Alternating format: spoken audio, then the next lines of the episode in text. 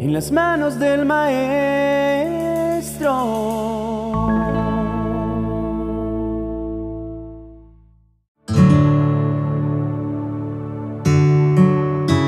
En este día venimos a buscar el rostro del Señor pidiéndole que escuche nuestra oración. Hay situaciones complicadas que nos roban la paz y el aliento, pero también hay situaciones de extrema angustia como las que narra Asaf en este Salmo 77, que lo tenían sin ninguna esperanza. Para muchos, la falta de comunión con Dios les agrava la situación sin embargo, el salmista en el verso 1 no dejó de buscar a Dios diciéndole, con mi voz clamé a Dios y Él me escuchará. Él sabía que la única fuente de ayuda era su Señor, y aunque lo sabía, su alma se conmovió al extremo sin hallar sosiego ni calma. Todo lo veía tan complicado pero él con insistencia y sin descansar se acercaba a Dios, alzando sus manos de día y de noche, pero nada encontraba. ¿Por qué el consuelo se había alejado de él? ¿Qué sucedía para que aún acordándose de Dios hubiera queja en su espíritu, llegando al punto de desfallecer y de desmayar? Las situaciones difíciles hacen que nuestro corazón sienta demasiado lejos al Señor Quisiéramos recibir una respuesta. Sin embargo, aunque la procuramos con angustia, no la vemos llegar. Lo que le sucedía al salmista es que intentaba en sus propias fuerzas encontrar una respuesta para comprender la ausencia de Dios en su vida. Muchas preguntas sin respuesta y es que hay una realidad. Si queremos encontrar la presencia de Dios, en medio de nuestros cuestionamientos, no la vamos a hallar. Debemos remontarnos por encima de nuestros interrogantes y de nuestro desconcierto. Aún en esos sentimientos, debemos rendirnos ante los pies del Señor, porque ¿quiénes somos nosotros para cuestionar al Señor? Tal vez, mi querido hermano, estés pasando por una situación similar y tu corazón no cesa de buscar al Señor pero no ves respuesta alguna. Escríbenos en la cajita de comentarios cuál es tu situación, qué es lo que tanto atormenta tu espíritu. Esto nos servirá para interceder por tu vida. Ahora pregúntate, ¿qué te hace decaer de esta manera? ¿Cuál es la meditación de tu corazón? Cuando no vislumbras ni una pequeña luz que te aliente. ¿Llegas a pensar que pierdes el tiempo clamando a un Dios que no te escucha? Cuando la espera es demasiado larga y no ves respuesta, puedes incluso perder el sueño.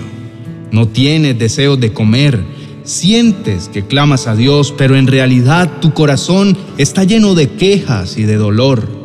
Tal vez sientas, como lo escribe el salmista en el verso 3, que mientras él más se quejaba, más desmayaba su espíritu. Eso es lo que logra la queja, nos debilita y hace que nuestro corazón desfallezca.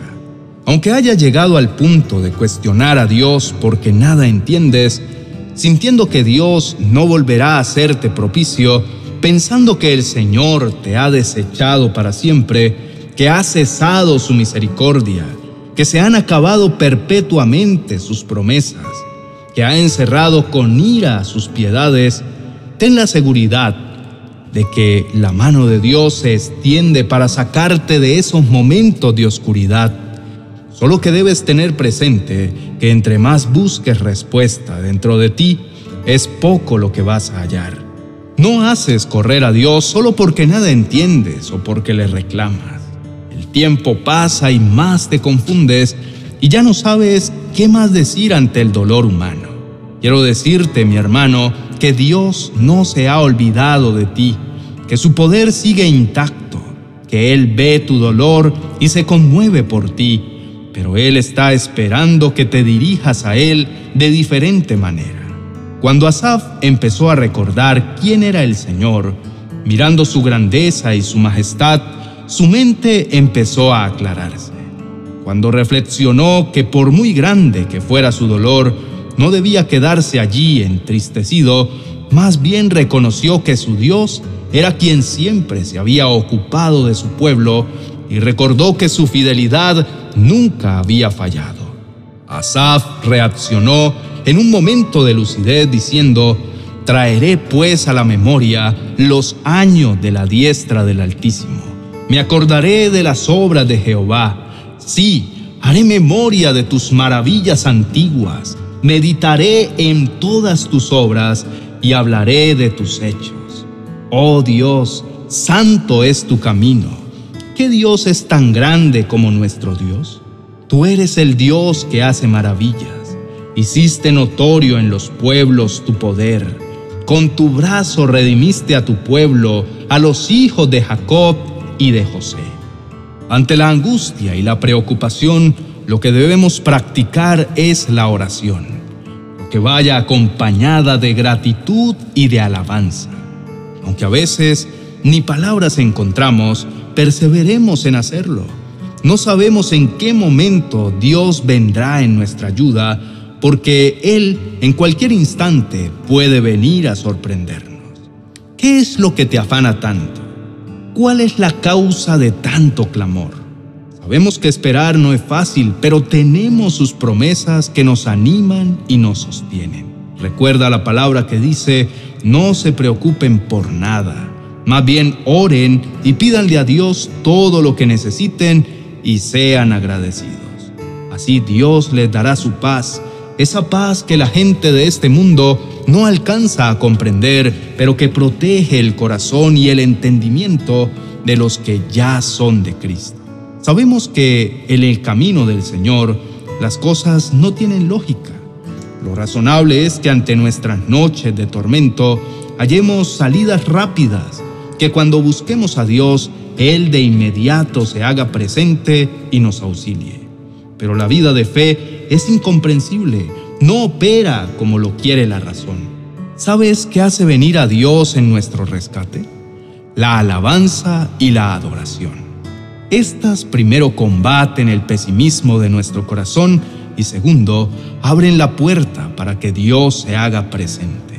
Más logra un corazón que demuestre fe sincera, confianza y dependencia absoluta que con uno que se queja y reclama. A veces nos acostumbramos a quejarnos y a llamar la atención, hablando de nuestras desgracias y reclamando ayuda, pretendiendo que la compasión de alguien se manifieste. En el reino de Dios, lo que obra milagros es el poder de la alabanza y de la exaltación al Señor, pues solo Él puede revertir la situación. La alabanza y la gratitud siempre traerán a nuestra memoria los momentos hermosos en los que viste a Dios obrar a tu favor, en los que experimentaste su amor incondicional, su maravilloso perdón, su provisión milagrosa, su misericordia nueva, sus sorprendentes milagros. Hermano querido, en el reino de los cielos todo opera al contrario de lo que la gente del mundo hace. Ellos solamente piden y esperan. Para los hijos del reino es pedir, clamar, alabar y agradecer, y Dios se encargará de que la bendición llegue a nuestras vidas. Manifestamos nuestra confianza en Dios porque le hemos visto obrar con poder, creyendo que si lo ha hecho en el pasado, puede volver a hacerlo. Y así como la piedra fue removida una vez y se hizo visible su resurrección, hoy Dios aún puede remover piedras para darnos libertad y esperanza. En la alabanza hay poder. La alabanza hace huir a nuestros enemigos. Es una fuerza poderosa en contra de las huestes espirituales de maldad. Nos ayuda a centrarnos en Dios y no en nuestras dificultades. Su palabra nos anima a hacerlo. Entrad por sus puertas con acción de gracias, por sus atrios con alabanza alabadle y bendecidle, bendecid su nombre. Es venir a reconocer que Él es Dios, que Él nos hizo y somos suyos, que Él es un Dios bueno, que su amor es siempre el mismo y que su fidelidad jamás cambia. Cuando comprendamos que la alabanza no es una opción, sino que es un mandato y que hay poder en ella, nuestra perspectiva cambia. Muy importante alabar a Dios porque le complace vernos entregados a Él y a su voluntad. Es como decirle a Dios, aquí estoy, en ti confío, mi alma en ti se alegra, Dios de mi salvación. Oremos. Padre de misericordia, en este día queremos entrar en acuerdo contigo. Primero, venimos a pedirte perdón por nuestra queja y nuestros reclamos que para nada son provechosos. Hemos sido necios al pretender cuestionarte pidiéndote explicaciones del porqué de nuestras angustias. Esto hemos hecho falto de sabiduría. Perdónanos, Señor, de todo corazón. Te lo pedimos. Señor, ¿quiénes somos nosotros para cuestionarte? Las circunstancias adversas fácilmente nos hacen olvidar que eres un Dios bueno y dueño de gran poder. ¿Cómo pasar por alto que tu amor es inagotable y esperas por corazones que confíen plenamente en tu bondad y compasión? No debemos creer que lo que vivimos es el final, sino una oportunidad para ver tu gloria. Amado Dios, no queremos que nuestro necio corazón sea entenebrecido en vanos razonamientos. Pretendiendo ser sabios, nos hacemos necios, endureciendo nuestro corazón por falta de gratitud. Tú te opones a los orgullosos, pero le brindas ayuda a los humildes. Dios resiste a los soberbios, pero da gracia a los humildes. Señor, Queremos mejor con humildad entregar todas nuestras preocupaciones, entregar nuestra ansiedad y nuestras cargas porque tú cuidas de nosotros. Confiamos en tu infinito amor y sabemos que no nos abandonarás y nos ayudarás en tiempo propicio. Creemos que si nos humillamos bajo tu poderosa mano, tú nos exaltarás cuando sea el tiempo. Amén y amén. Querido hermano, te animamos a que uses un lenguaje de alabanza y de gratitud ante el Señor para que veas mejores resultados. Ya has visto que por medio de la queja, la murmuración y el pesimismo no encuentras al Señor. Pon en práctica exaltar y engrandecer al Señor y verás sus promesas cumplidas.